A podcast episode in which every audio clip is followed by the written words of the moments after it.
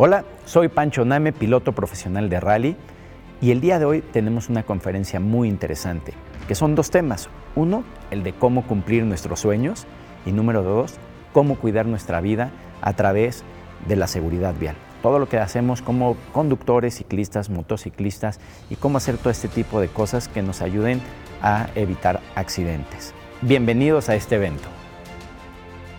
¿Cómo están? Muy buenos días. ¿Ahí se escucha bien? ¿Sí? Súper. Oigan, pues me da muchísimo gusto estar esta mañana con ustedes.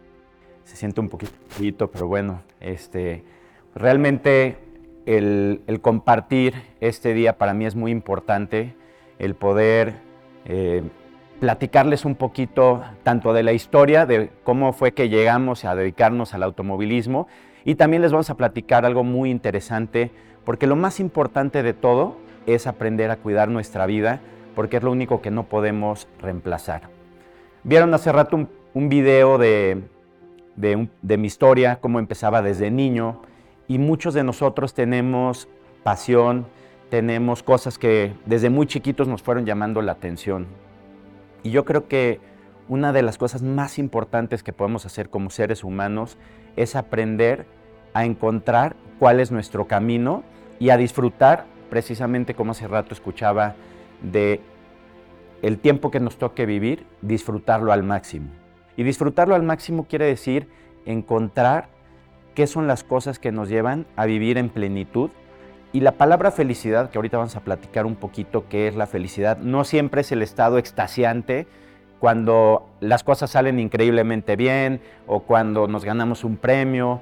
La felicidad es aprender a encontrar en los pequeños momentos o en la parte neutral de nuestras emociones el estar conscientes. Cuando algo sale increíblemente bien y estamos en nuestro punto de, podemos decir, de máximo éxtasis, pues se siente increíble, ¿no? Pero también hay momentos en la vida donde nos sentimos tristes, donde las cosas no salen como queremos, donde nos equivocamos y normalmente eso lo vemos como muy fatalista y nos damos muy fácil por vencido, pero realmente los maestros de la vida son los momentos difíciles de nuestra vida. ¿Por qué? Porque ahí es donde te pones a prueba y te pones a reto para poder salir adelante. Cuando estamos en nuestro pico máximo de emociones, de felicidad se puede decir, hay que vivirlo y disfrutarlo. Cuando estemos tristes, cuando nos equivoquemos, cuando estemos pasando un mal momento, en vez de preguntarte, ¿por qué a mí? Pregúntate qué tengo que aprender de esto. Cuando eres muy chiquito, siempre sueñas en ser piloto, en ser astronauta, bombero, policía, cualquier cosa. Seguramente ustedes lo han pensado, lo han vivido, convertirse en un superhéroe. Vas creciendo y la vida va cambiando en, muchos aspectos, ¿no? Lo que te habían dicho que, pues, que era tu sueño, y a mí me pasó, pues como vieron, desde muy niño me encanta el automovilismo. Mi papá lo hizo de forma, eh, pues se puede decir amateur, dedicarse al, automovilismo, pero cuando empecé a crecer y me decía, bueno, Pancho, ¿qué quieres hacer de tu vida?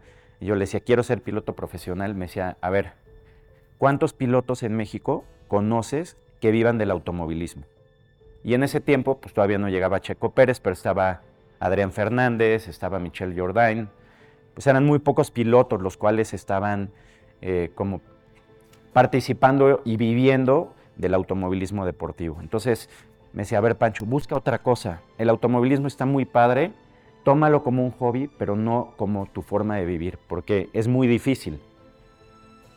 Tal vez soy muy necio y precisamente el, el aprender a tener pasión y perseverancia por las cosas, me decía, haz lo que te encanta. Y yo decía, pero ¿por qué voy a hacer algo que no me gusta para generar dinero, para con ese dinero poder hacer lo que me gusta? Mejor voy a hacer lo que me encanta y aunque me cueste mucho trabajo, pero estoy metido en lo que me gusta. Aprender a encontrar eso, porque una de las cosas que nos enseñan en la vida es a perseguir el dinero. Y el dinero no es un fin, es una consecuencia. Y cuando aprendes a entender esa parte, se convierte en una forma distinta de ver la vida. Si nosotros perseguimos el dinero, muchas veces no vamos a estar eh, totalmente satisfechos con nuestra vida. Y no estoy diciendo que no sea importante, por supuesto que es muy importante, porque es el medio en el que nos movemos. Pero sin embargo, si ese es tu objetivo, te vas hacia la ambición y te vas alejando de lo que muchas veces se convierte tu sueño. Pero si tu sueño lo puedes llevar a ser tu forma de vivir, se convierte en un viaje increíble en esta vida. Cuando cumplí 18 años, me acuerdo que pues, la cosa estaba muy difícil, porque conseguir patrocinios pues es una de las cosas más complicadas que tienes como piloto profesional. Yo nunca tuve managers, representantes, este, pues realmente yo estaba solito intentando a ver cómo podía mantenerme y cómo seguir adelante en mi deporte. Y eso es algo que, que no te enseñan, ¿no? No, no hay un lugar donde puedas tú aprender como piloto y que te digan, bueno, pues una cosa es manejar, pero otra cosa es cómo te vas a manejar y cómo vas a conseguir marcas y cómo vas a conseguir patrocinadores. En ese tiempo, cuando yo empezaba mi carrera, pues no existían las redes sociales, era si los periódicos te iban a publicar, si ibas a salir en la televisión, si te entrevistaban en el radio, y eso era lo que, pues de alguna forma, las marcas te preguntaban que, quién te seguía, que quién te, este, quién te publicaba, era muy difícil tener los alcances. Hoy en día tenemos, y ustedes tienen en sus manos una herramienta súper importante, muy fuerte, que son las redes sociales, donde puedes llegar y conseguir muchas cosas que antes era muy complicado. Y en el tema de, de mi carrera, bueno, pues hoy puedo decir que en la vida tienes una semilla y si yo les digo, bueno, esta es una semillita que un día te va a dar frutos de tu trabajo y de tu esfuerzo. Muchas veces nos daría flojera decir, híjole, es que entre que la planto, hay que cuidar la plantita, que crezca y un día da frutos, ¿no? O a veces te dan la semillita y te dicen, esto se va a convertir un día en un árbol fuerte, robusto, que te va a permitir recolectar los frutos de tu esfuerzo. Pero lo vemos muy lejano y parece complicado y a veces nos da flojera o decimos, híjole, no, pues no sé si lo voy a poder lograr. Y precisamente aprender a hacer nuestro sueño realidad cuesta más trabajo. Por eso pocas personas lo pueden hacer.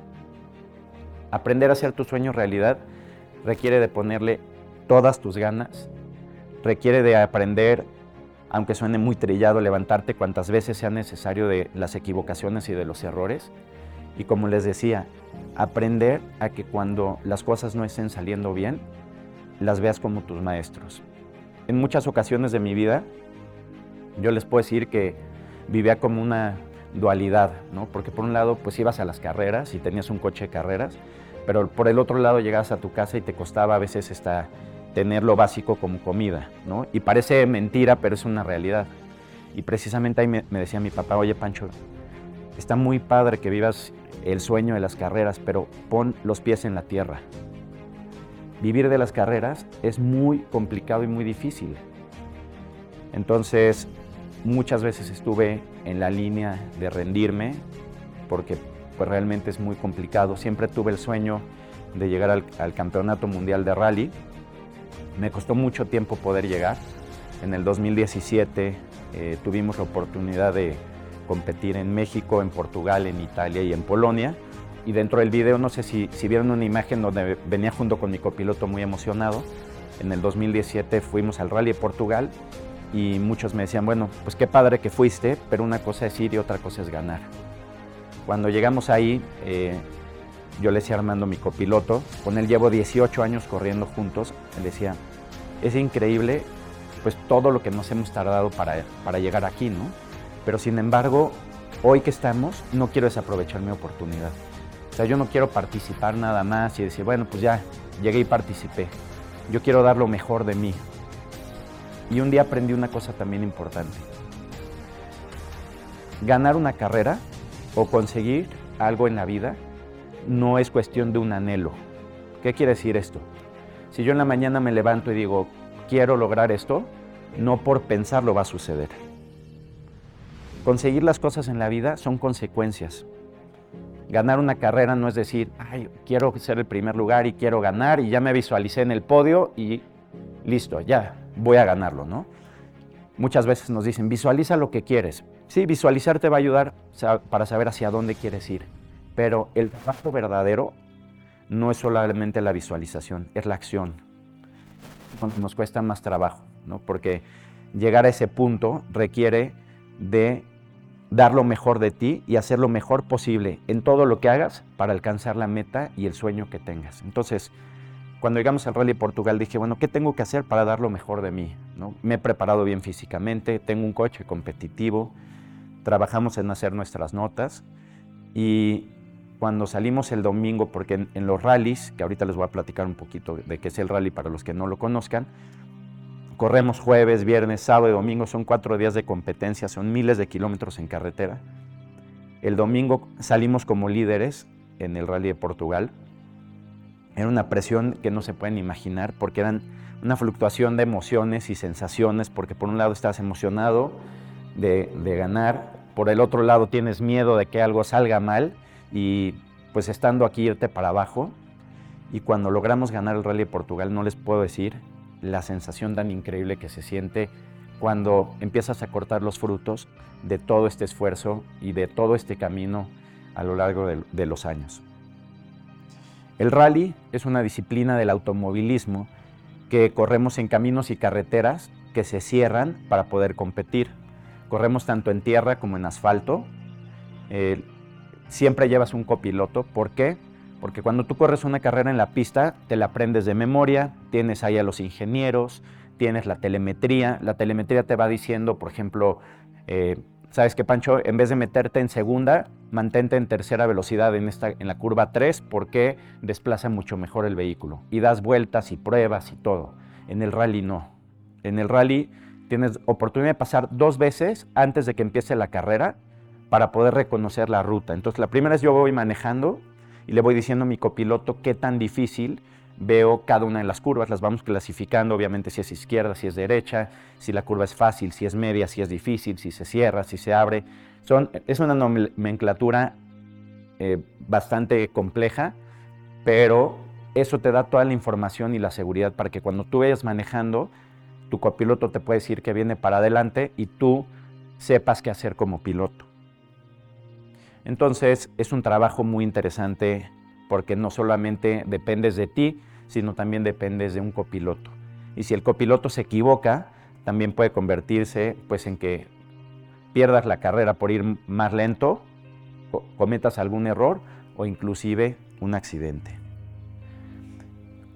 En, hace 10 años tuve la oportunidad de acercarme a Qualitas, Qualitas Compañía de Seguros, y les voy a platicar una anécdota. Qualitas no hace publicidad y no tiene un departamento de marketing. Qualitas es una empresa que se ha enfocado muchísimo en el trabajo de su gente, en el trabajo de sus oficinas, en el trabajo de dar un muy buen servicio para poder generar clientes y fue una estrategia muy interesante porque hoy en día Qualitas es la empresa líder en seguro de autos en nuestro país. Un poco diferente a lo que hacen los demás, pero precisamente a veces hacer las cosas de una forma distinta te da unos resultados bastante interesantes. Pero cuando llegaron y me dijeron, oye Pancho, eh, pues vamos a sentarte con, con Qualitas para ver si, si te pueden patrocinar, pero te vamos a platicar que es muy difícil porque Qualitas no tiene un departamento de marketing. Entonces, ¿quieres ir de todas formas? Y yo dije, bueno, pues no perdemos nada, ¿no? Porque si te desilusionas cuando te ponen el panorama distinto, pues normalmente vas a decir, pues ya mejor no voy. Entonces siempre hay que intentarlo. Yo siempre digo que de cada 10 marcas que vas a visitar o de cada 10 reuniones que tienes vas a conseguir tal vez algo. Es más o menos este, una estadística, pero si no te sientas en esas 10 reuniones y en esas 9 que te dijeron que no, no vas a conseguir a quien te diga que sí. Entonces llegué a Qualitas y este, empezamos a platicar y me dijeron, oye, pues llegas en un muy buen tiempo. Y yo, ¿por qué? Este, me dijeron, pues porque vamos a, a, empezar una campaña que se llama Conducta Vial Qualitas. Porque a través de todo lo que nosotros hacemos como aseguradora, y sobre todo enfocado en la parte de los autos, nos hemos dado cuenta pues de la gran problemática que tenemos en nuestro país de la seguridad vial. La seguridad vial pues es algo que, que casi todo el mundo sabemos y hemos escuchado. Y si yo les pregunto a ustedes qué no debemos de hacer atrás del volante, les apuesto que la mayoría sabe contestarme de qué vamos a platicar un poco.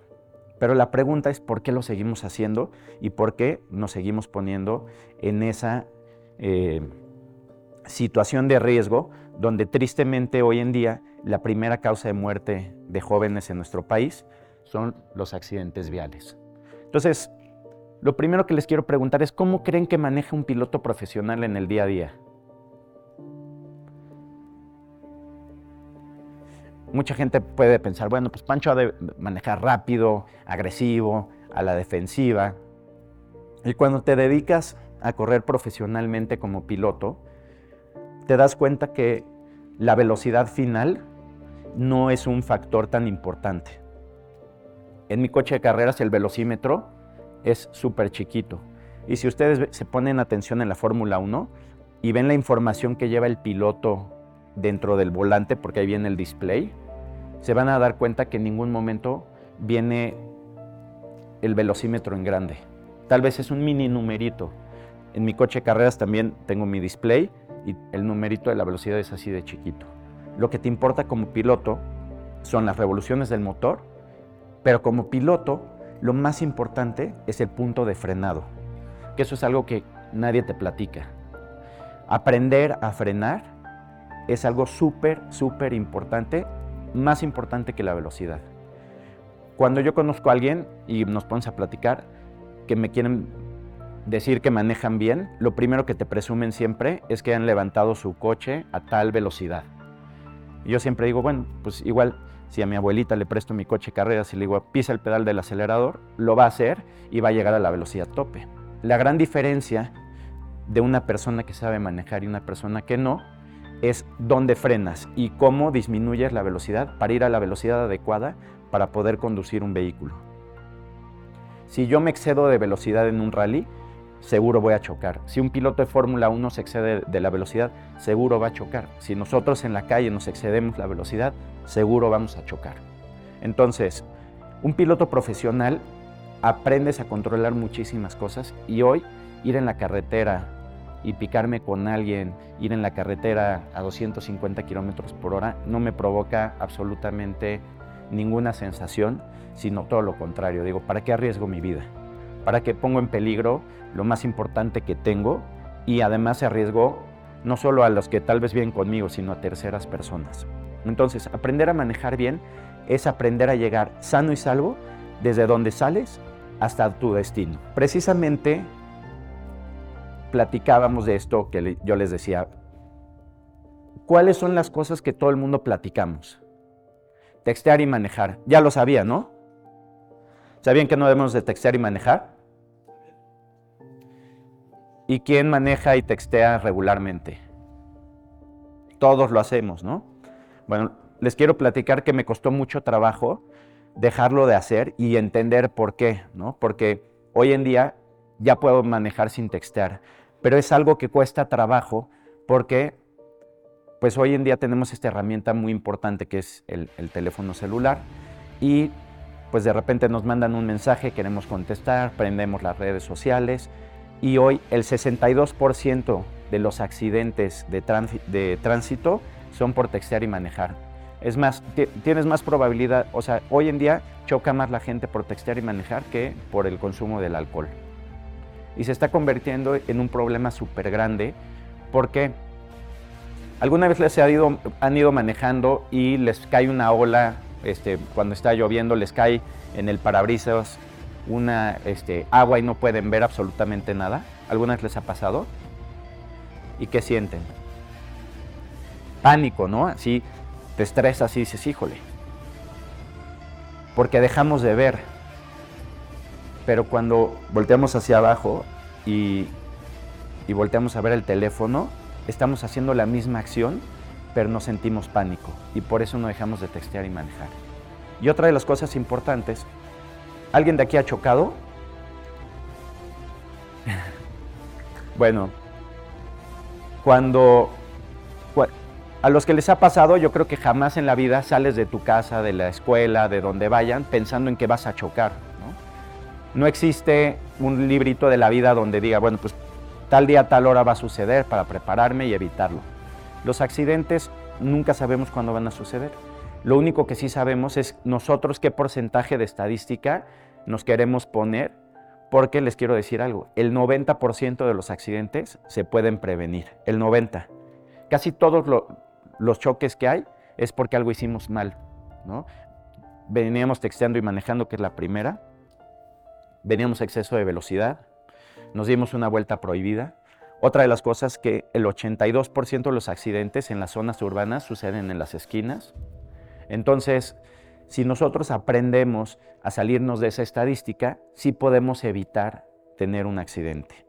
Y después tenemos, por supuesto, el tema del alcohol. Divertirnos, pasarla súper bien, ir a la fiesta, no tiene absolutamente nada de malo. La vida está hecha para divertirnos, para pasarla bien, pero precisamente en el tema del consumo de alcohol, lo importante es que hoy hay muchas herramientas para poder ir y regresar sin tener que tomar el volante de un vehículo o no subirte con alguien que tomó y manejó.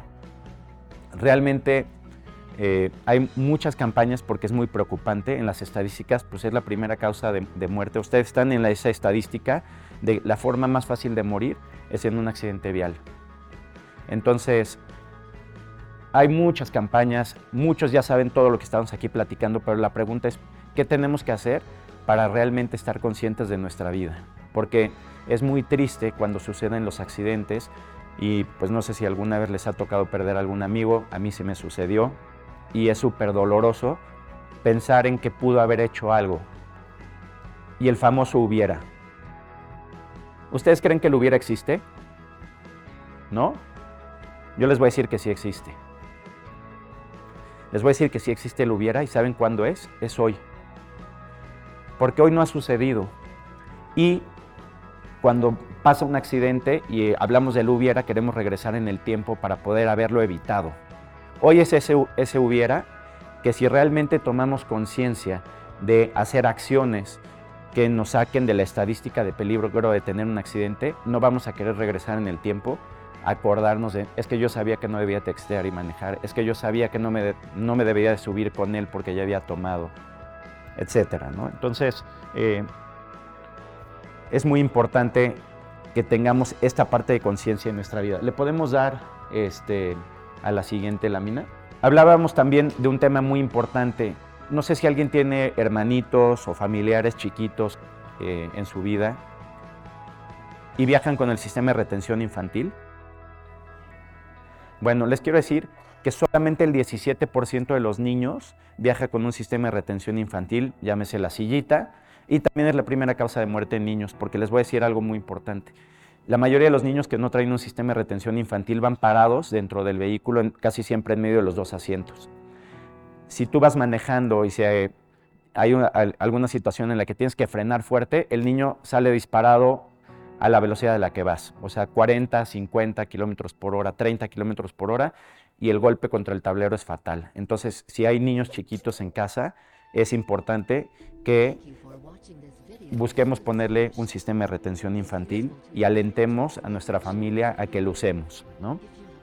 Entonces, eh, tanto en la calle como en las carreras no es tan, tan diferente el cómo manejar. En, una carrera sales de, la salida a la meta, en la calle pues manejas desde donde tú vas a cuál es tu destino y lo importante es el nivel de concentración. ¿Se podrían imaginar una carrera de coches donde un piloto sacara su teléfono y se pusiera a textear mientras maneja? Sería como súper loco, ¿no? Después, ahí en el canal de YouTube tengo un video donde hice eso, junto con, este, me puse a prueba a ver cuál es el porcentaje que pierdes como piloto profesional si sacas tu teléfono y te pones a textear y manejar. Ya después lo ven, es muy interesante todo lo que pierdes, ¿no? Pero sin embargo, cuando tú vas como piloto, vas totalmente concentrado, ¿no? y pensar en distraerte en otras cosas, pues sería como imposible pensarlo. Cuando tú manejas en la calle, tienes que manejar de esa forma, ¿no? Entonces, la concentración total, tu posición de manejo que ahorita vamos a ver, ¿no? Y aprender a estar conscientes de nuestra vida y de nuestro manejo precisamente para evitar todo este tipo de cosas. Le damos a la siguiente. Bueno, eh, ¿cuáles son los datos importantes de los accidentes? Como ya lo platicamos, nunca sabemos cuándo va a suceder. Por eso hay que pensar que hoy, mañana, pasado, te puede suceder. Pero si nos salimos de la estadística, estamos concentrados, Cuando nos damos cuenta que estamos texteando, somos capaces de guardar nuestro teléfono, ese es el primer paso para entrar en la conciencia. Cuando a todos los que nos gusta la velocidad, si tú te pones a correr y te picas en la calle con alguien más, eh, estás otra vez aumentando esa estadística de poderte poner en un accidente. Y además les voy a platicar un dato muy importante que yo creo que les va a llamar la atención. ¿Ustedes creen que un piloto profesional corre con adrenalina? Bueno, la respuesta es no. La adrenalina tienes que evitarla a toda costa. Cuando tú corres profesionalmente un coche, no debes de sentir adrenalina porque la adrenalina es una sustancia que segregamos para poder salvar nuestra vida. Cuando nuestro consciente te dice, ya no me siento seguro, me siento en peligro, te llega la adrenalina para intentar salvar tu vida. ¿no? En muchas situaciones, inclusive atrás del volante. Entonces, si tú vas manejando y sientes el rush de adrenalina, estás a un 90% de probabilidad de tener un accidente. Como piloto profesional tienes que evitar la sensación de la adrenalina. Si estás nervioso, respiras, te relajas, intentas quitar la adrenalina. Entonces, sentimos la adrenalina cuando corremos un coche y estamos haciendo cosas que nos ponen en peligro, donde nuestro inconsciente, nuestro consciente dice, no tengo el control del vehículo, ahí te va la adrenalina. Entonces, un piloto profesional la tiene que evitar a toda costa. Ustedes también cuando manejen un vehículo y sientan adrenalina, es una alarma que le está diciendo, bájale, está donde tú tengas el control absoluto del vehículo.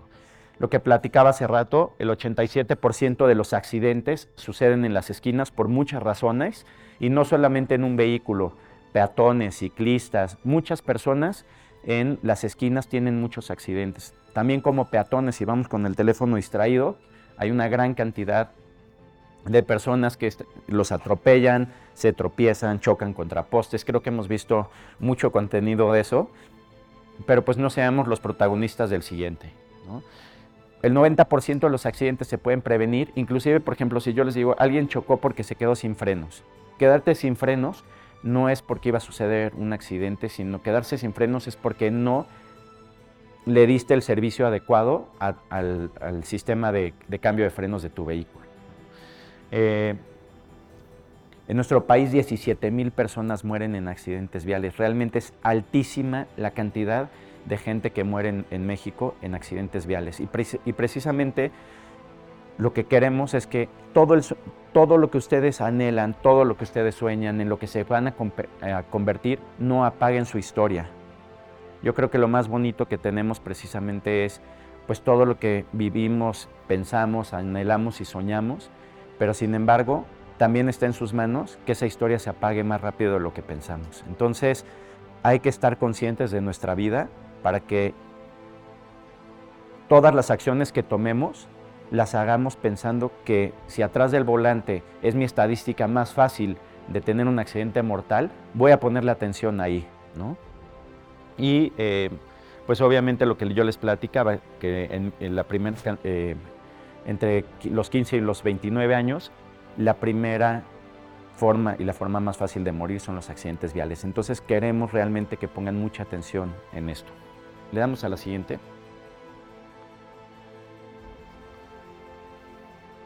Lo primero que tenemos que hacer cuando nos sentamos en un coche es nuestra posición de manejo.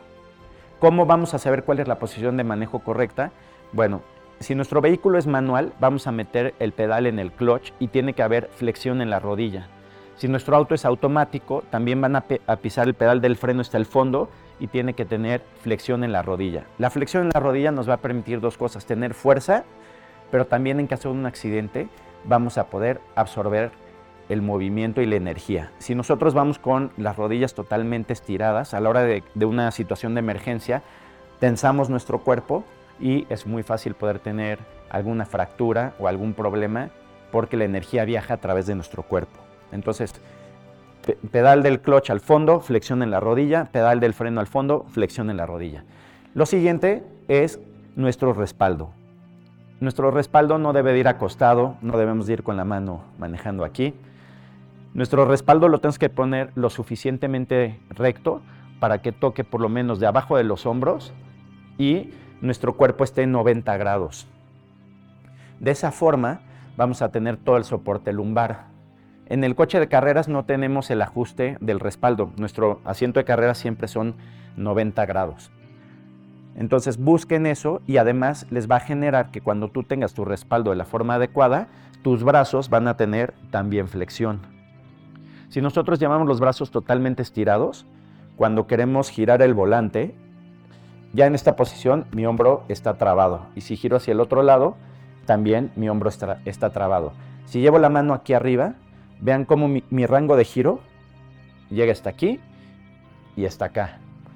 Si nosotros tenemos nuestras manos flexionadas, nuestro rango de giro es muchísimo mayor, casi puedes tocar los antebrazos y de esta forma no tienes que quitar las manos del volante. Las manos del volante, si tenemos eh, un reloj de manecillas, imaginemos que eh, están las 3 de la tarde y las 9, a las 3 y a las 9 es la posición correcta. Y todos los volantes tienen una, hendidura para que ahí puedan ustedes poner los pulgares y poder manejar de la forma correcta.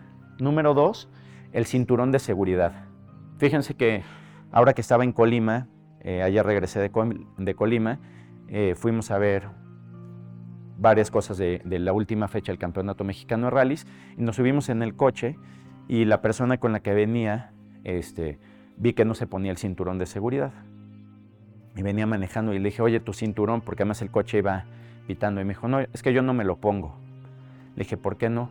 Me dijo, no, pues es que este, tuvimos un accidente y mi mamá que no traía el cinturón de seguridad fue la única que, no, se que no se lesionó. Entonces me, quedé pensando y dije, bueno, a ver, que no te hayas lesionado por no traer el cinturón de seguridad es una circunstancia de una en un millón, ¿no? O sea, porque las cosas sucedieron de una forma extraordinaria. Pero el cinturón de seguridad realmente es uno de los elementos que más vidas han salvado. El cinturón de seguridad se tiene que poner de la forma correcta. ¿Cómo es la forma correcta? Tiene que pasar a la altura de los huesitos, de, de la clavícula y de los huesos de la cadera porque nuestra parte ósea es la parte más fuerte. Entonces, los cinturones del coche de calle se llaman cinturones de tres puntos porque tiene uno, un punto de sujeción, dos y tres puntos de anclaje. Es importante que no se pasen el cinturón por aquí en medio. Si ustedes se pasan el cinturón por aquí en medio, el cinturón queda fijo en el estómago. Entonces, si llegan a tener un accidente, el cinturón se detiene con su estómago y ahí sí puede haber una lesión interna. Si ustedes se ponen el cinturón en la parte ósea, no tiene por qué eh, generar ningún daño de, de los órganos. Número dos, el cinturón en la parte de atrás. Muchas personas se suben en la parte de atrás y no se ponen el cinturón de seguridad. Hace una semana precisamente estábamos en el rally del Golfo al Pacífico y me tocó ver un accidente eh, venimos pasando por una población, en un tope un, vehículo se frena, llega el de atrás, le pega. Y la única persona que salió lesionada y sangrando fue la persona que venía atrás que se estrelló contra el asiento de adelante. Si yo tengo una alberca aquí y me echo un clavado, ¿me pasa algo? Pues no, no, nada más brinco y caigo en el agua y me absorbe súper bien. Pero si yo me aviento esa misma alberca desde 30 metros para arriba, es como si caes en concreto. Lo mismo pasa cuando no traes el cinturón de seguridad atrás. Si tú te impactas al asiento de adelante a 30 kilómetros por hora, te puedes fracturar, te puedes desnucar. Entonces hay que ponerse el cinturón de seguridad tanto adelante como atrás. Y si nosotros vamos manejando y tenemos el control del vehículo, es importante voltear y decir, oigan, ya todo el mundo trae su cinturón de seguridad. Es nuestra responsabilidad también como pilotos y como conductores. Y no tengan pena de hacerlo. Realmente, si queremos en muchos aspectos cambiar para hacer las cosas de una mejor manera, tenemos que empezar, por supuesto, con nosotros mismos, pero ir impulsando a que los demás lo hagan. Entonces, si ustedes van a manejar, que todo el mundo se ponga el cinturón de seguridad. Ser suave a la hora de manejar. Los pilotos profesionales no manejamos agresivos con el volante. Todo lo que tú hagas agresivo con el volante se va a ver reflejado en cómo se comporta el auto. Si tú eres si tú volanteas muy fuerte, el auto va a ser agresivo en su forma de reaccionar. Entonces, las manos siempre suaves con el volante, no necesitas hacer ninguna maniobra agresiva para manejar bien un vehículo. Y, por supuesto, la parte de evitar el subviraje y el sobreviraje, que son las fuerzas en las que podemos perder el control. Cuando llegamos a una curva y está muy cerrada, pongan mucha atención, sobre todo aquí en las curvitas que están afuera. Fíjense cómo siempre en la parte de afuera de la curva van a encontrar tallones y el muro roto. Ese efecto es porque llegas a exceso de velocidad. Cuando tú llegas a exceso de velocidad, aunque tú le des toda la dirección al volante, el coche va a seguir viajando pues eh, a través de la fuerza de la inercia que ya lleva, pues le va a costar trabajo hacer un cambio de dirección. La única forma para hacer que un auto pueda hacer un cambio de dirección es frenar lo suficiente para que tu rango de giro te lo permita. Si tú llegas demasiado rápido, aunque le des toda la fuerza al volante, el coche se va a seguir de frente y te vas a impactar. Y el otro efecto que se llama el sobreviraje es cuando perdemos la parte posterior del auto. Llegamos a la curva, normalmente el sobreviraje te va a pasar cuando eres muy agresivo con el volante. Llegas a la curva, das el volantazo, le mandas la fuerza a la parte de atrás del auto y lo empiezas a perder. En el rally nosotros a veces sí jugamos con el subviraje y el sobreviraje, sobre todo cuando corres en terracería pierdes el 50% de la adherencia. Cuando llegamos a las curvas, lo que yo hago a propósito es precisamente tirar el auto para que la parte de atrás empiece a ir y después compenso con el acelerador. Esto lo vieron en alguna película, ¿alguien me puede decir cuál es? La película de Cars, exactamente. Cuando, cuando Hudson Hornet eh, llega y le dice al Rayo McQueen cómo se maneja en terracería y le dice, oye, es que cuando llegues en la terracería y entres a la curva, tienes que contravolantear y acelerar. Eso lo hacemos todo el tiempo en los rallies. O también se le conoce como drifting, que es llevar el auto con un derrape controlado. Eso lo hacemos, eh, pues es, algo muy divertido, pero obviamente cuando tú manejas en la calle tienes que evitar cualquiera de estas dos eh, fuerzas. Cuando se nos va el coche de atrás, normalmente, aunque vimos cars y aunque les estoy diciendo, pues decir, ah, bueno, pues sí, contravolanteo y acelero, ¿no? Pero la realidad es que en el momento en el que tú sientes que estás perdiendo el vehículo, tu primer instinto es pisar el freno. Y cuando estás perdiendo la parte trasera del vehículo, simplemente eres un pasajero. Y lo que se tiene que quedar muy en claro, y les pido mucho, es aprender a frenar. A frenar no solamente la acción del el pedal en el vehículo, a frenar para detenernos un segundo y analizarnos y darnos cuenta si las acciones que estamos haciendo están encaminando nuestra vida para poder llegar algún día a recolectar los frutos de ese arbolito que, estamos sembrando en nuestra vida.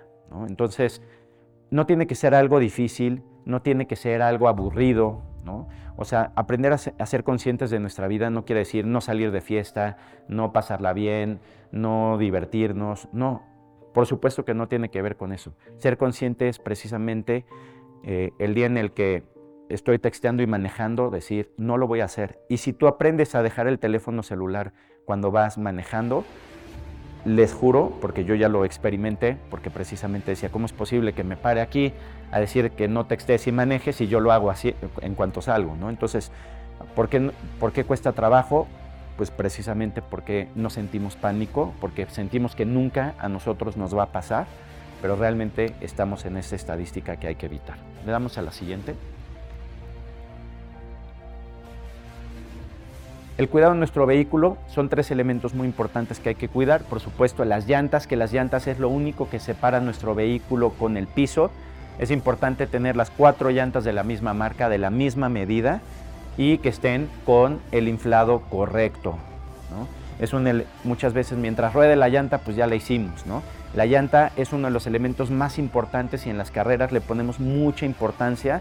Está la presión. Una libra de presión en la llanta puede hacer la diferencia abismal entre ganar y perder una carrera. Entonces es importante que revisen que tengan las cuatro llantas de la misma marca y también es importante que compren buenas llantas porque hoy pues vas a muchos lugares donde te venden llantas de mala calidad, muy baratas, tú las pones en tu coche y una mala llanta te va a hacer que pierdas adherencia muy fácilmente, que no se agarre a la hora de frenar, porque cuando nosotros frenamos la llanta genera una adherencia mecánica hacia el asfalto. Entonces, cuando tú tienes un, caucho malo, una llanta mala, tú vas a frenar y de inmediato el auto se va a deslizar. Entonces va a entrar muy rápido el ABS o si no tienes ABS se va a bloquear de inmediato el auto. Entonces, hay que invertirle a unas buenas llantas. Hay muchas opciones, pero yo les pido que piensen en serio en su vida y que no compren una llanta barata simplemente para salir del problema y que ruede, ¿no? Porque dentro de las estadísticas, precisamente el tema de las llantas, pues te hace que pierdas el control del auto. Número dos, la suspensión. Muchos coches, y pues obviamente sabemos que vivimos en un lugar lleno de baches y de hoyos y de topes y de muchas cosas donde es fácil dañar la suspensión. Si ustedes cada vez que pasan un tope, un bache, escuchan como un, un sonido en la suspensión, váyanlo a revisar. La suspensión no solamente absorbe, sino la suspensión también empuja las ruedas hacia el asfalto. Entonces, si nosotros tenemos un amortiguador roto, tenemos una diferencia de adherencia. ¿Eso qué va a hacer? Que cuando entremos a curvas, el auto se va a comportar diferente si entras a la izquierda o entras a la derecha. Y el tema de los frenos, no hay que esperarnos a que llegue el, momento en el que las balatas estén eh, o las pastillas de los frenos estén destruyendo nuestros frenos. Hay que, yo como recomendación les digo que cuando lleguen a un cuarto de vida de las pastillas de frenos hay que cambiarlas porque cuando ya llegaste a un cuarto, ya también la temperatura que generas en los frenos hace que se desgasten mucho más rápido. Y de esa forma nunca vamos a tener un accidente por quedarnos sin frenos. Veamos a la siguiente. Y una de las cosas importantes que trabajas como piloto precisamente es la parte mental. Cuando tú manejas un coche de carreras, y esto pues también les puede servir en, su vida, generas demasiadas emociones, demasiadas sensaciones, ¿no? tienes por una parte el ego, que el ego te hace que pues siempre quieras sentirte que eres el mejor. Cuando aprendes a controlar esa parte del ego, les puedo decir que tu vida cambia en lo absoluto. No sé si, si, vieron en el video una frase que ponía que con, que, con varios, que con varios de los pilotos que me ha tocado convivir y competir, pues me han llevado a buscar el límite, pero aprendí a dejar de compararme y a vivir mi propia historia. Este es un consejo muy grande que les puedo dar, porque cuando tú aprendes a vivir tu propia historia te trae tranquilidad en tu vida. Normalmente siempre estamos comparándonos con los demás, viendo qué tiene alguien, qué no tiene, y si estamos en ese, en ese mundo en el que todo el tiempo estamos insatisfechos de quiénes somos, te trae mucha frustración, te trae mucha ansiedad. Entonces, vivan su propia historia. La parte mental de aprender a quitar el ego te ayuda muchísimo en el aspecto de que tú tengas que vivir tu propia historia. Siempre va a haber alguien que tenga más cosas y más atributos y que haga otras cosas y siempre va a haber gente que te van a ver de esa forma, van a decir, oye, qué padre que él hace esto o hace el otro. Vivan su propia historia. El ego Nunca lo vamos a poder quitar obviamente al 100% de nuestras vidas porque pues también es un impulsor a lograr cosas, ¿no? Que te acompañe, pero sin embargo tienes que aprender a vivir tu propia historia, ¿no? Y entonces eso te va a permitir poder compartir con los demás, eso te va a permitir poder eh, sentirte a gusto con las demás personas en todos los ámbitos, porque en esta vida necesitamos de todos. Y cuando lo aprendemos, que cada uno tenemos un rol específico y es como un reloj, ¿no? Si nosotros abrimos el engranaje, pues puede que tengas una carcasa muy bonita, el reloj de oro, con diamantes, lo que tú quieras, pero basta que el resortito más simple y más barato de la maquinaria del reloj no funcione para que no dé la hora. Y así en esta sociedad todos tenemos una misión, todos tenemos un rol, todos estamos conectados por algo. Entonces hay que aprender siempre a estar agradecidos con los demás, aprender eh, a, saludar a todas las personas que nos rodean y cuando vives con, esa parte, vives muchísimo más, más feliz. Entonces, yo les puedo decir que tú eres tu mejor maestro y se los puedo decir cuando tú eres, nadie más te conoce tan bien como tú mismo. En tu interior, tú sabes las cosas que estás haciendo bien, tú sabes cuando estás flojeando, tú sabes lo que puedes hacer mejor.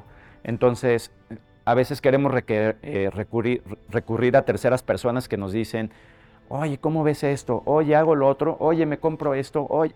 Estamos buscando siempre la aprobación de terceras personas, pero aprende a escucharte también. Siempre, como lo platicé hace rato, necesitamos de las, de las demás personas y de escuchar un buen consejo y de cuando tenemos duda en algo, pues por supuesto eh, recurrir a otras personas. Sin embargo, nadie te conoce como tú. Tú eres tu maestro absoluto y si eres capaz precisamente de encontrar esos puntos en tu vida que te van a permitir a mejorar y ser tu maestro, como yo le decía en ese momento, cuando traes el teléfono en la mano decir, no, no me voy a poner en riesgo, voy a guardar mi teléfono, en ese momento evolucionas muchísimo. Cuando tú como piloto profesional estás arriba del coche y aprendes a controlar tus emociones, a controlar el ego y entender precisamente que dar lo mejor de ti es estar en concentración absoluta para que cada curva, cada recta y todo lo que hagas arriba del auto lo hagas perfecto, el resultado tiene que ser muy bueno. Y lo mismo en su vida, todo lo que ustedes hagan encaminado hacia un proyecto que tengan, lo hacen bien, el resultado tiene que ser bueno. Es realmente una matemática muy simple, ¿no? Y por supuesto, eh, crear una buena experiencia atrás del volante. Cuando nosotros vamos manejando, te vas a encontrar a muchísimo tipo de personas, los que no te dejan pasar, los que no ponen las direccionales. No te enganches y aprende a analizar todo lo que está pasando. Este, y si tú manejas de la forma correcta y, y a veces eres cortés, les voy a platicar rápidamente nada más un efecto. Hace algunos años tú llegabas a las esquinas y nadie te dejaba pasar. Pero precisamente poco a poco las personas con el uno a uno, bueno, te dejo pasar para no bloquear la calle, pues hemos tenido que ir aprendiendo de forma empírica en, nuestra sociedad, pero sin embargo sí hemos visto un cambio.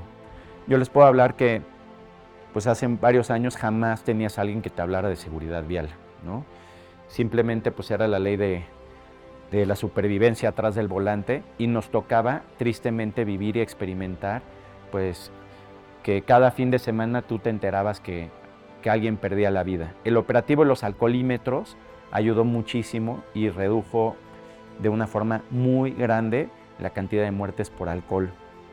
Pero lo importante no es lo que hagan las autoridades y lo que hagan las terceras personas para evitarlo. Lo importante es lo que nosotros hagamos en conciencia. Porque si lo vimos hace rato al principio, les preguntaba, sabemos que no debemos de textear y manejar, tomar y manejar, y no es algo nuevo lo que yo les vengo a decir. Lo, lo, que yo les quiero decir precisamente es aprender a hacer el manejo consciente. Si somos conscientes de lo que hacemos, nos va a permitir evitar accidentes, nos va a permitir alcanzar nuestras metas y encontrar eso que buscamos, que es la felicidad, ¿no? Y por supuesto, bueno, nada más vamos a repasar muy rápido lo que ya habíamos platicado, ¿no? Cuando llevamos pasajeros, su vida está en nuestras manos. Qué gran responsabilidad es llevar la vida de otras personas en nuestras manos, ¿no? Entonces hay que ser conscientes de ello. Pongamos atención en los niños, hay que cuidarlos, son las siguientes generaciones y como piloto profesional, y me imagino que a muchos les gusta la Fórmula 1, por ejemplo, después de Checo Pérez va a ser muy difícil que tengamos un piloto mexicano en un cierto periodo de tiempo. Ya se han entrenado algunos, no sé si está Mario por aquí, bueno, es que me escribió que andaba, que estudiaba aquí en la universidad y que había visto este, que íbamos a venir, pero bueno, Mario es un piloto de karts que estudia aquí este, y, me da mucho gusto de poderlo apoyar. Y siempre es importante poder apoyar y enseñar a las siguientes generaciones. Entonces, a los niños, y si tenemos hermanitos, primitos, hay que cuidarlos muchísimo, hay que ponerles el sistema de retención infantil.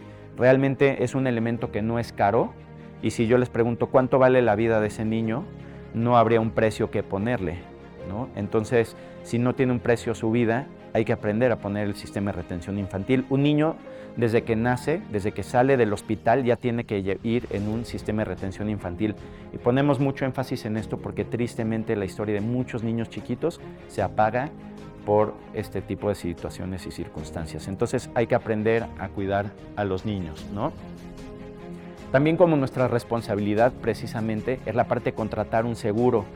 Un seguro porque si nosotros golpeamos otro vehículo, sabemos que tenemos la tranquilidad de que el seguro le va a pagar. De hecho, en México es obligatorio contar con un seguro de responsabilidad civil. Entonces, a todos eh, vale la pena que siempre que manejen su auto revisen que esté su póliza vigente. Y se los digo porque un seguro es más allá de decir, bueno, tengo o no tengo seguro, es, es una tranquilidad y una responsabilidad también. Y otra cosa importante, ¿qué están contratando en su seguro? Porque en muchas de las ocasiones nosotros asumimos que una cobertura amplia, por ejemplo, te, roban las calaveras o los faros del vehículo, una cobertura amplia no te cubre el robo parcial. Tienes que tener coberturas adicionales y esto no es solo con Qualitas, es con cualquier aseguradora. Tienes que saber qué es lo que tienes. El robo parcial sí te cubre el robo eh, de autopartes, entonces revisen bien cuáles son sus coberturas para que precisamente el día que requieran de utilizar su seguro, pues no tengan que hacer coraje o se sientan que no les están cumpliendo cuando está muy claro lo que están contratando y, los alcances que tiene su póliza. Qualitas eh, pues es la aseguradora más grande de, autos en nuestro país, es la aseguradora que mejor responde hacia sus clientes eh, y, yo estoy muy contento y orgulloso de poder representar a Qualitas que me ha permitido seguir alcanzando mis metas como, como piloto profesional. ¿no? Y solamente 3 de cada 10 vehículos están asegurados, así que hay que poner atención en ese, en ese aspecto. Y a nivel personal, si algún día quieren más consejos de seguridad vial, pues por supuesto que, eh, o de qué coche comprarme, o qué llantas adquirir, con mucho gusto siempre me pueden buscar ahí en mis redes sociales, arroba panchoname. Y pueden meterse también en la página de www.conductavialqualitas.com.mx, donde tenemos obviamente eh, boletines y cosas para poder eh, sacar muchas dudas de qué hacer atrás del volante. Hay que recordar que la carrera de su vida está en sus manos. Me da mucho gusto de verdad haberme encontrado con todos ustedes el día de hoy. En la vida pues vas coincidiendo con las personas. A mí me encanta poder conocer historias, poder conocer personas y yo estoy seguro de que cada uno de ustedes a veces no estás consciente de hasta dónde puedes llegar. Yo, yo, me acuerdo hace muchos años que pensar en lo que estoy viviendo el día de hoy se veía tal vez como un sueño muy lejano. Hoy estoy muy agradecido porque precisamente entre mis patrocinadores, entre las cosas que hemos logrado, estoy viviendo de hacer lo que me encanta, de lo que me gusta, de lo que me apasiona. Y no es fácil, no, a veces estoy extremadamente cansado porque me toca hacer muchas actividades prepararte como piloto, cumplirle a todas tus marcas, ver que el coche esté bien preparado, ver que las redes sociales, generar los videos, generar los contenidos, ver que todo el equipo esté bien, planear cada una de las carreras, la logística. O sea, realmente no solamente es que me siento y manejo un coche de carreras, hay muchísimas cosas más atrás. Pero realmente yo les puedo decir a nivel personal que si tienen pasión y perseverancia por lo que hacen, y hoy que están estudiando, no estudien por estudiar, estudien con pasión y con ganas, porque precisamente el día de mañana, si no vives la vida con, esas ganas, simplemente las vas a transitar. ¿Qué es lo que nos acordamos de nuestra vida? Los mejores momentos o los, o los momentos más tristes, igual que lo platicamos hace rato. Si yo les digo qué están haciendo hoy hace un año, posiblemente no se acuerden pero sí se van a acordar de las cosas más increíbles que viven en la vida, sí se van a acordar de los momentos de felicidad. Entonces, si hacen lo que les gusta, se van a acordar de mucho más de lo que hicieron en su vida y va a valer más la pena pues cada una de las horas, minutos y segundos que tienen en esta oportunidad de vivir. De verdad, para mí ha sido un gusto estar aquí esta mañana con ustedes. Espero que no sea la última vez que los vea no sé si vamos a hacer la sesión de preguntas y, respuestas. Eh, mi pregunta sería respecto al tema de los mensajes de texto. Una de las nuevas opciones que están haciendo las empresas es el Apple Car, al igual que el Android Car. ¿Qué opina de los mensajes de voz que se tienen que mandar desde la pantalla digital del carro? Bueno, obviamente es, muy interesante porque eh, hoy muchas herramientas que, que, se tienen para poder ayudar a, precisamente evitar los, los accidentes como los mensajes de voz, que tú puedes además poner el mapa y te va dando esta información, pues son herramientas que nos ayudan, por supuesto, pero lo importante de todo es que no tengamos que llegar al punto en el que, voy a poner un ejemplo, en el que el teléfono celular cuando vas a más de 30 kilómetros por hora se bloquea y no lo puedas utilizar. Yo creo que tenemos que llegar al punto en el que no necesitemos que nos castiguen para nosotros tomar las acciones que nos permitan evitar los accidentes. ¿no? Entonces, sí, la tecnología, les voy a platicar que yo corro un auto Subaru Y la camioneta Subaru Outback, que, que uso del día a día, tiene un sistema que se llama Driving Monitoring System, que precisamente si tú quitas la mirada del camino, te avienta una alerta para que regreses los ojos a ver de frente y por el otro lado si tú sacas tu teléfono celular te detecta que lo traes en la mano y te avienta una alerta en color rojo para que dejes tu teléfono. ¿no? Entonces es importante y qué bueno que la tecnología nos ayude y estoy totalmente a favor, pero lo importante es que no tengamos que estar en el punto en el que respondemos a través del castigo, sino que respondamos a través de la conciencia.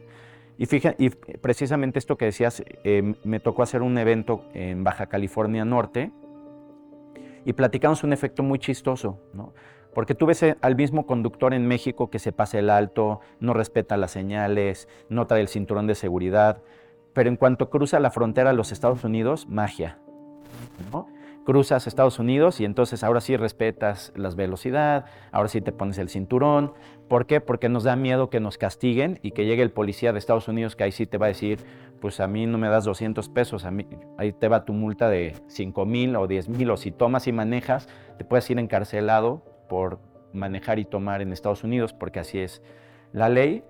Entonces nos da miedo al castigo. No hagamos las cosas por miedo al castigo, sino por conciencia de la vida y creo que eso nos va a ayudar muchísimo. ¿Cómo sería el reemplazo del bocho moderno? O sea, ¿cómo sería, digamos, el coche, digamos, sencillo y barato? Bueno, ha ido evolucionando muchísimo la industria automotriz hoy en día. Eh, pues el, bocho de alguna forma pues era el, el caballo de batalla, ¿no? Y tenemos que pensar que cuando el bocho era el rey, pues había muy pocas marcas en nuestro país, ¿no? Prácticamente eh, tenías precisamente Volkswagen, tenías Ford, tenías Chevrolet y tenías Nissan, que esas eran como las cuatro marcas que, solamente podías adquirir en, México. Hoy, pues tenemos, México es uno de los países con más cantidad de marcas automotrices y hoy precisamente va mucho más allá. Eh, no solamente el tener tu, este, yo creo que ya no hay per se como un bocho. Más bien yo lo que siempre pienso es, ¿qué vehículo se adapta a mis necesidades? ¿no? Y qué me ofrece la marca. Esto, y qué, bueno que tocas este tema porque yo les quiero platicar algo muy, muy importante. ¿Han escuchado hablar alguna vez de Latin NCAP o Euro NCAP? Bueno, Latin NCAP es, es una asociación que trabaja junto con CESBI, que es otra, empresa, es otra asociación aquí en México, que se encargan de evaluar la seguridad de los autos. La seguridad de los autos se evalúa en estrellas. Y si un vehículo es cero seguro, es cero estrellas. Y si un vehículo es muy seguro, son cinco estrellas. Les hacen pruebas de impacto frontales, laterales, protección a peatones y protección a los ocupantes. Entonces chocan los coches, los miden con los famosos dummies y ven qué tan seguro o inseguro es el vehículo. Tristemente, aquí no hay una regulación en México para los autos inseguros. Muchos vehículos que a 64 kilómetros por hora mueres arriba del auto se venden como pan caliente aquí en México. Este, cuando vayan a comprar un auto, vean la cantidad de estrellas que tienen, no quiero hablar de ninguna marca en específico, pero sin embargo, eh, están llegando muchas marcas que te venden que se ilumina muy bonita la pantalla, que prende de colorcitos la parte de adentro, pero cuando tú ves por qué sale tan barato, vean las pruebas de impacto y se van a dar cuenta que son vehículos mortales, ¿no? Entonces sí, qué padre la pantallita, qué padre que ilumina de, de colores muy bonito adentro del tablero, pero estás comprando un vehículo que pone en riesgo tu vida. Cuando vayan a adquirir un auto y sobre todo si van a comprar un auto nuevo, métanse a Latin NCAP y pongan estrellas de tal vehículo para que puedan ver este, cuáles son los autos que tienen por lo menos tres estrellas en seguridad para arriba, porque son los vehículos que a la hora de tener un impacto no se deforme el habitáculo o pone en peligro tu vida. Les platico, por ejemplo, Subaru es una marca que todos sus coches son cinco estrellas eh, hoy en día el auto más seguro que se vende de la industria automotriz es Subaru. Y esto, bueno, pues además de poder correr con una marca que me gusta,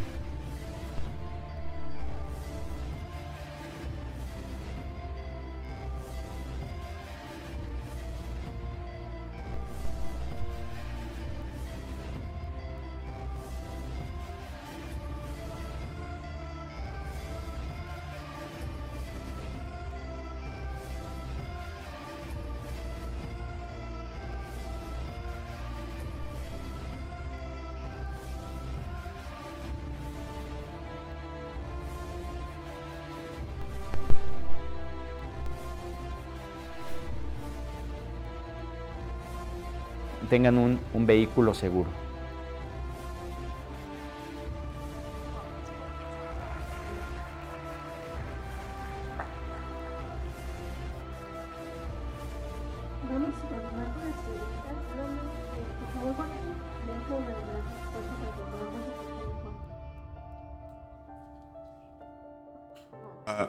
Buenos días, mi nombre es Joe, vengo de Campus del Valle. Y mi pregunta era que recientemente leí que iban a incorporar ah, autos de híbridos para los rallies y nada más era una pregunta de cuestión personal. ¿Usted qué prefiere para manejar? Porque mencionó que tiene que poner atención a las revoluciones. Entonces, ¿usted prefiere uno de combustión, uno híbrido o usted estaría dispuesto a que si facilitara la carrera, uh, uno completamente eléctrico? Muchas gracias, Joe. Esa es una, una pregunta muy interesante. Eh, hoy en día las regulaciones del Campeonato Mundial de Rallys ya son vehículos híbridos. Obviamente por el romanticismo del automovilismo me encantan los, autos de combustión. Yo creo que eh, escuchar el motor de un coche de carreras es algo espectacular y cuando tú ves un coche de carreras pasando y escuchas el ruido del motor, pues es algo increíble, ¿no? Eh, sé si alguna vez han tenido la oportunidad de ir a, a la Fórmula Electric, pero cuando pues tú ves correr un coche eléctrico, eh, pues no hay esa emoción del sonido del motor, ¿no? Lo que tú percibes nada más es el sonido de los diferenciales, el sonido de los frenos, eh, si la emoción que te genera el ruido del auto, pues es como un concierto, ¿no? O sea, cuando tú vas a un concierto, lo que se siente increíble es escuchar la música y, cómo suena, ¿no? Y es un poquito lo mismo, pero sin embargo también entiendes y estás consciente que la vida va cambiando y va evolucionando, ¿no? Eh, pues yo creo que si algún día le preguntabas a un fotógrafo que qué prefería, si fotografiar con rollo digital, pues obviamente en algún tiempo te dirían, no, ¿cómo fotografía digital? ¿no? Además salen pixeleadas y horribles, ¿no? Hoy en día pues casi todo el mundo toma foto digital, entonces estoy consciente que como piloto vamos a ir evolucionando hacia vehículos eléctricos, tal vez en un futuro también le adhieran un sonido este, adicional a los coches, pero yo creo que lo más padre es, bueno, obviamente el disfrutar lo que te gusta hacer, que es manejar los coches de carreras, pero al mismo tiempo entender hacia dónde va el mundo. Si te quedas bloqueado en lo que solamente te gusta y no te permites abrir hacia nuevas experiencias y hacia nuevas cosas, pues obviamente te vas a quedar en ese momento. Me ha tocado manejar coches eléctricos. Eh, también, eh, no sé si han ido a K1 Speed, a los go-karts eléctricos, eh, que es muy interesante la respuesta. ¿no? Cuando manejé un coche de carreras eléctrico, me quedé muy impresionado porque el performance arriba del auto es increíble, ¿no? porque la respuesta es inmediata. De hecho, te pasa que en un auto de combustión interna le aprietas el acelerador y aunque tengas mucha potencia, tarda en llegar esa potencia, ¿no? En cambio, un auto eléctrico le aprietas el acelerador y de inmediato estás pegado en el asiento, que también es una sensación increíble. Entonces, pues dejemos que el mundo siga evolucionando, hay que estar abierto a todo lo nuevo que venga y el día que nos toque manejar un coche eléctrico, pues disfrutarlo, el día que nos toque manejar un coche híbrido, disfrutarlo. Seguramente en algunos años las generaciones nos van a decir cómo les gustaban esos coches ruidosos, ¿no? Este, y que hoy en día nosotros disfrutamos mucho del sonido del motor. Entonces, pues vamos a ver qué nos depara el futuro, pero a disfrutar de manejar los coches.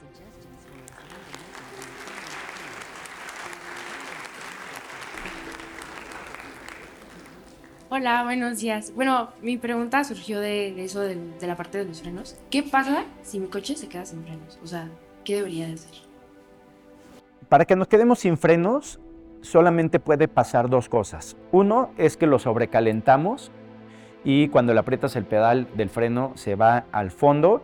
Y la otra cuestión podría ser que se te rompiera una línea de frenos o que, o que ah, terminaste con las balatas. Y cada cuestión es distinta. Por ejemplo, si no frena nuestro auto porque ya se acabaron las balatas, va a costar mucho trabajo realmente hacer una maniobra para poder eh, frenar nuestro auto, ¿no? Pues vamos a tener que intentar, eh, si es manual, nuestro vehículo, intentar hacer un freno con motor y pues ahora sí intentar que la balata pegue contra el disco y disminuir todo lo posible. En caso de que se sobrecaliente por temperatura el freno, ¿qué quiere decir esto? Si traemos un vehículo muy pesado en una bajada y vamos con el pedal del freno tocándolo por mucho tiempo, pues va a generar temperatura y esa temperatura va a generar que se hagan burbujitas en el sistema de freno, entonces tú vas a pisar el, pedal del freno y se va a ir al fondo. Cuando sea por temperatura, lo primero que tienen que hacer es bombear rápidamente el pedal para intentar aumentar la presión. Si definitivamente no, si nuestro vehículo es con freno de mano de chicote, podemos utilizar el freno de mano para intentar frenar el vehículo. Si nuestro coche pues, tiene el freno de mano de, de botoncito, pues realmente lo único que nos queda pues es esperar qué va, a suceder, ¿no? Es muy difícil poder frenar un coche cuando se queda sin frenos. Y la otra cuestión es cuando se te rompe una línea de frenos, ¿cómo la vas a sentir? Tú pisas el pedal del freno y vas a tener primero presión, pero vas a sentir como el pedal se va hasta el fondo. Eso nos pasó en un rally en Canadá, que había mucho lodo. Eh, entre el lodo que se empezó a meter en el ring, se quedó una piedra y la piedra me rompió la línea de frenos y veníamos como a 180 kilómetros por hora y cuando sentí que no traíamos, o sea, que se había roto una línea de frenos porque era evidente, realmente, este, pues tuvimos mucha suerte de hacer todo el protocolo, de poder frenar el auto, que es eh, frena hasta donde puedes, vuelves a, a, bombear y tengo yo el freno de mano hidráulico en el coche de rally y así fue como pudimos disminuir. Pero realmente es muy difícil muy difícil que te quedes sin frenos en un vehículo si le das el mantenimiento adecuado. Y si nuestro coche se llega a quedar acelerado, meter siempre neutral, tanto en los coches manuales como en los automáticos podemos siempre ir de drive este, o de algún engrane neutral y una vez que el coche está neutralizado, poderlo frenar. Quería saber cuál es el circuito que más te ha emocionado y el que más se te ha dificultado como piloto. Padrísimo. Bueno, eh, yo creo que el, rally que más me emocionó fue cuando ganamos el Rally Mundial de Portugal. Precisamente como les platicaba, eh, pues ganar una fecha del Campeonato del Mundo es algo indescriptible, pero sin embargo, pues me ha tocado vivir y disfrutar muchísimos rallies. En el 2010 me tocó eh, yo quería ir a un evento que se llamaba el, Star Drivers, que buscaban a los mejores pilotos jóvenes de cada región del mundo. Yo estaba en la zona NACAM y, y corrimos en, Canadá y ganamos, en Estados Unidos y ganamos, en México también, y tenía que ir a Costa Rica, eso fue en el año 2010, lo vuelvo a repetir, pero pues ya no tenía presupuesto para, para ir a Costa Rica. Y en ese tiempo, pues era o sea, todavía yo estaba trabajando mucho en entender cómo hacerle para buscar patrocinadores, qué hacer y qué necesitaban las marcas para poder apoyar un, proyecto deportivo. Y, todo todos los vehículos del campeonato salieron y pues yo no pude mandar mi coche. Pero dije, no, pues tengo que ir a como de lugar, ¿no? Entonces me puse a trabajar este, en, Dividí todo el toldo de mi auto en diferentes cuadritos, los empecé a vender, conseguí el dinero y nos fuimos manejando mi copiloto y yo por 3.000 kilómetros en el coche de carreras desde México hasta Costa Rica. Y también llegamos allá, eh, logramos ganar el rally. De hecho, como anécdota, no tuve dinero para regresar mi coche de Costa Rica en el 2010 y todavía pues, está ahí en un patio aduanal totalmente echado a perder, que es un proyecto que tengo que quiero irlo a rescatar pero el hecho de haber hecho todo ese viaje hasta Costa Rica fue también muy emocionante. Eh, creo que hay como ciertos highlights, obviamente. En el 2006 también gané un rally en Ecuador que se llama la Vuelta a la República, que eran seis días de rally, dándole toda la vuelta a Ecuador. y también, pues esa también fue otra de las locuras porque cuando yo me fui a Ecuador, dependía para poder acabar de pagar todo el rally de quedar dentro de los tres primeros lugares. Me acuerdo que precisamente mi papá me decía, Pancho, no te puedes ir a Ecuador si no tienes todo el dinero para correr. Yo le decía, no, pero es que voy a quedar dentro de los tres primeros lugares y con eso voy a acabar de pagar este, los gastos del rally. Entonces me decía, es que no te puedes ir si no tienes todo asegurado. Yo le decía, bueno, pues ni modo, pues me voy a ir a la aventura, ¿no? Pero de alguna forma tenía esa corazonada de que nos iba a ir muy bien y ganamos la Vuelta a la República, que eran seis días de rally ahí en Ecuador. Y también para mí pues fue muy emocionante poder ganar esa carrera. Les puedo contar miles de anécdotas porque pues me ha tocado correr cientos de carreras, correr la Baja Mil también fue espectacular, me encanta correr la Baja Mil, que de hecho se está corriendo ahorita, este año no, no pude participar en ella, pero híjole, cada carrera tiene una magia tan especial, conocer gente, los paisajes, los países, entonces disfruto muchísimo de, hacer lo que me encanta, de, vivir en, mi deporte y lo vuelvo a repetir, el, poder hacerlo hoy en día, ese sueño que tuve desde niño, y que muchas veces se veía muy lejano, hacerlo una realidad me deja disfrutarlo muchísimo cada día. Y les quiero decir que todavía no he terminado porque mi máximo anhelo de correr todo el campeonato del mundo, porque cuando gané Portugal no pude hacer todo el campeonato mundial. Este, en muchas ocasiones en mi carrera me pasaba que llegas ahí y te vas totalmente para abajo. En el 2017 eh, estaba, yo tenía el apoyo del Fondo Mixto de Promoción Turística de la Ciudad de México Ganamos en México, ganamos en Portugal, quedamos en tercero en, Polonia y yo venía liderando el Campeonato Mundial de Rallys en mi categoría y desgraciadamente en septiembre del 2017, cuando viene el terremoto de la Ciudad de México, pues obviamente me dijeron, ¿sabes qué, Pancho? Pues ya no podemos continuar con el proyecto, ¿no? Entonces muchas veces mi vida ha sido así, ¿no? De, tener máximas emociones, a irte para abajo este, totalmente, pero sin embargo, aquí seguimos trabajando. Eh, Ahorita traemos un proyecto precisamente con Qualitas que espero que pronto se pueda consolidar, de poder llegar al, Campeonato Mundial de Rallys y poder pues, luchar para poner el nombre de nuestro país en alto y poder ponerle ese check de poder haber alcanzado ese anhelo de correr el campeonato completo, que eso es ahorita mi proyecto principal en el que traigo. Y por supuesto, como segundo camino, el poder ayudar a más pilotos y a personas que les gusta porque se me han acercado muchos deportistas y me dicen, oye Pancho, ¿cómo le hiciste para conseguir patrocinadores? ¿Cómo le hiciste para que esta marca... Les voy a poner rápidamente un, ejemplo. Yo les digo que conseguir un patrocinador o una marca que cree en ti o alguien que se asocie contigo es aprender a vender un proyecto interesante. ¿A qué me refiero con esto? Les voy a poner un ejemplo. Si llega un niño y me dice, oiga, no me compra un chicle, pues tal vez por lástima vas a decir, bueno, pues le compro su chicle o le compro sus dos chicles, ¿no? O si no quiero, pues a veces igual le das una moneda y le dices, bueno, pues ahí está para qué. Y listo, ¿no? Pero ¿qué pasa si ese niño llega y te dice, oiga, le quiero pedir le quiero proponer un negocio.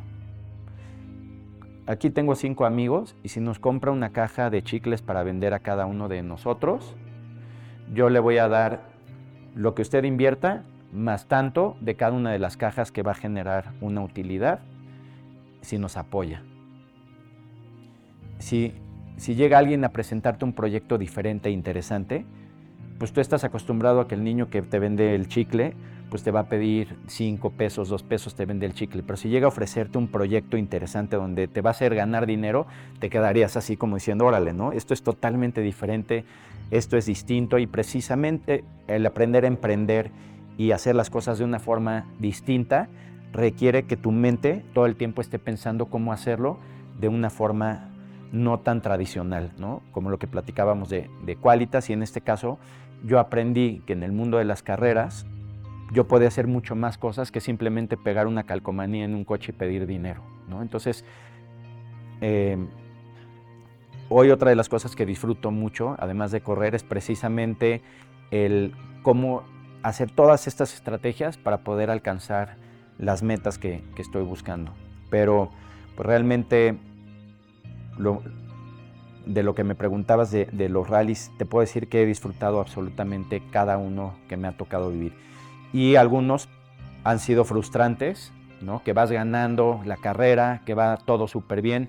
Por ejemplo, después de haber ganado Portugal, la siguiente carrera que corrí fue en Italia y yo me equivoqué en una nota. Así de, de, delicado es hacer las notas del rally. Era una curva que cerraba más fuerte de lo que yo había puesto y nos volteamos. ¿no? Entonces, de venir, de ganar el rally de Portugal a voltearte en Italia, son demasiadas emociones, pero siempre pues hay que disfrutarlas, como les decía, las emociones máximas, los maestros, que son la parte de abajo, pero la felicidad siempre la vamos a encontrar en la parte media, estando consciente de los pequeños detalles que hacen la diferencia. Muchísimas gracias a todos.